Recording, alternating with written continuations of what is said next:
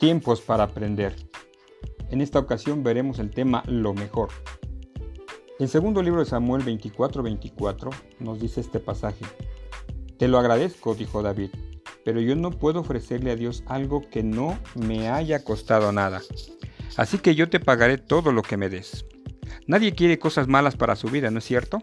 A todos nos gusta disfrutar al máximo y tener lo mejor que podamos conseguir.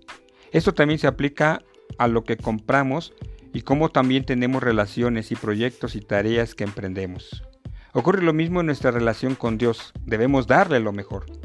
Pero algunas personas, sin embargo, tratan al Creador de una forma diferente y le sirven con mucha mediocridad.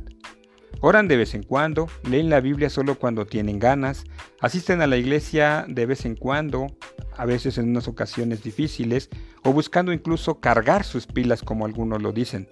¿Y qué decir en cuanto a las ofrendas? En los diezmos. De alguna otra manera, quién sabe dónde se nos metió el pensamiento de que pues a Dios no le hace falta o simplemente pensamos, bueno, no es tan importante poderle dar a Dios o lo hago de corazón. Y cuando hacemos algo para Dios, lo hacemos a medias, justificándonos con la frase popular entre los mediocres. Dios entiende nuestras fraquezas. ¿Por qué debemos esforzarnos por darlos más? Nada que ver con el verdadero cristianismo. Esa actitud es una caricatura de lo que significa seguir a Jesús. Las personas que confían de verdad en Dios reconocen la importancia de relacionarse con Él y por eso se esfuerzan día tras día por agradar a su Creador y darle siempre lo mejor.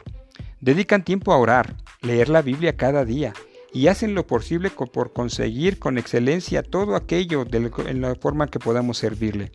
Saben que Jesús dio todo en aquella cruz y por eso le retribuyen con amor, pasión y entrega en todo lo que realizan.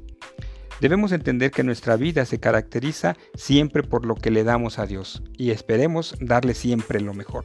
Déjame decirte esto, jamás practiquemos la mediocridad y mucho menos en nuestra relación con Dios. Ofrezcámosle siempre lo mejor para, para Él de nosotros. Y recuerda, el que deja de aprender, deja de crecer.